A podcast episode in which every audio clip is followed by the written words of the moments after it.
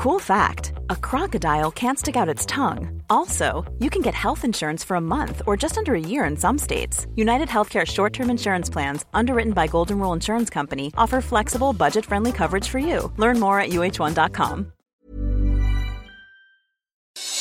Noticias del Heraldo de México.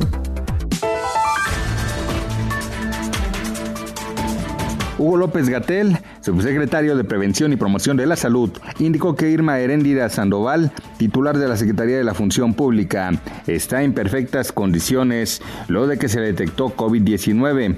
Indicó que dio positivo y como casi 80% de los casos presenta síntomas leves. Se realizó el protocolo de estudios de contacto para determinar si con la gente que convivió no fue contagiada.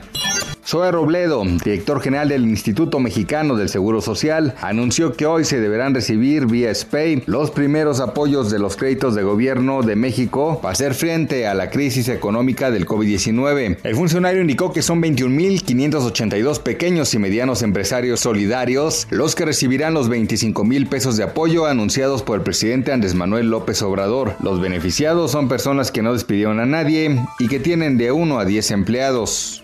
En las últimas 24 horas hubo más de 40 casos confirmados de coronavirus en Jalisco, por lo que ascienden a 375 enfermos y 21 fallecimientos. Hay 1.102 casos sospechosos en estudio y de estos confirmados 29 están internados en el complejo penitenciario de Puente Grande.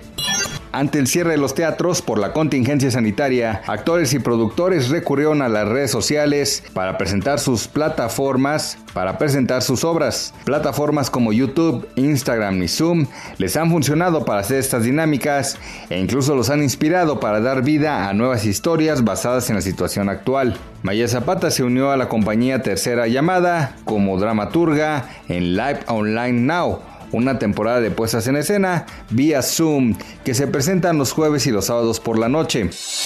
Noticias del Heraldo de México.